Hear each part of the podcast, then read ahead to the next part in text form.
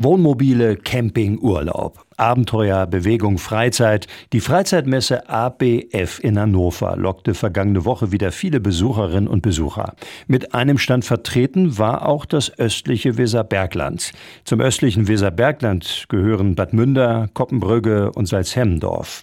Bürgermeister Hans-Ulrich Peschke aus Koppenbrügge war hochzufrieden mit dem Stand und der Nachfrage. Das ist ja für uns seit Jahren äh, eigentlich Status, dass wir dabei sind mit, mit Salzhemdorf und Bad Münder.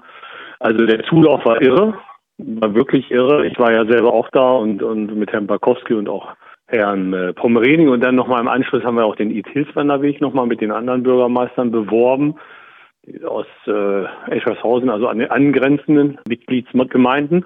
So wie ich das mitgekriegt habe in der Zeit, wo ich, wir waren am zweiten Tag da, diese Prospekte, die sind ratzfatz, sind die natürlich vergriffen gewesen. Das war schon wirklich ein Vorteil für uns. Ne? Also die Region ist bekannt und wird für uns, glaube ich, äh, vom, vom Stellenwert äh, ist, ist wirklich da hoch einzuordnen. Das muss man einfach sagen. Es war auch ein sehr schöner Stand, sehr gut gemacht wieder mittendrin, da wo die Esshalle war und, und die ganzen anderen Partnerstadt war ja auch, äh, Partnerland war ja auch die USA. Ne? Also wir waren voll im Geschehen und das war irre. Doch der Begriff östliches Weserbergland stößt offenbar einigen auf, die meinen, der Begriff wäre unglücklich, da man im Netz ja nur nach Weserbergland suchen würde und nicht speziell nach dem östlichen oder westlichen Weserbergland. Die G-Tour in Bad Münder vermarktet das östliche Weserbergland.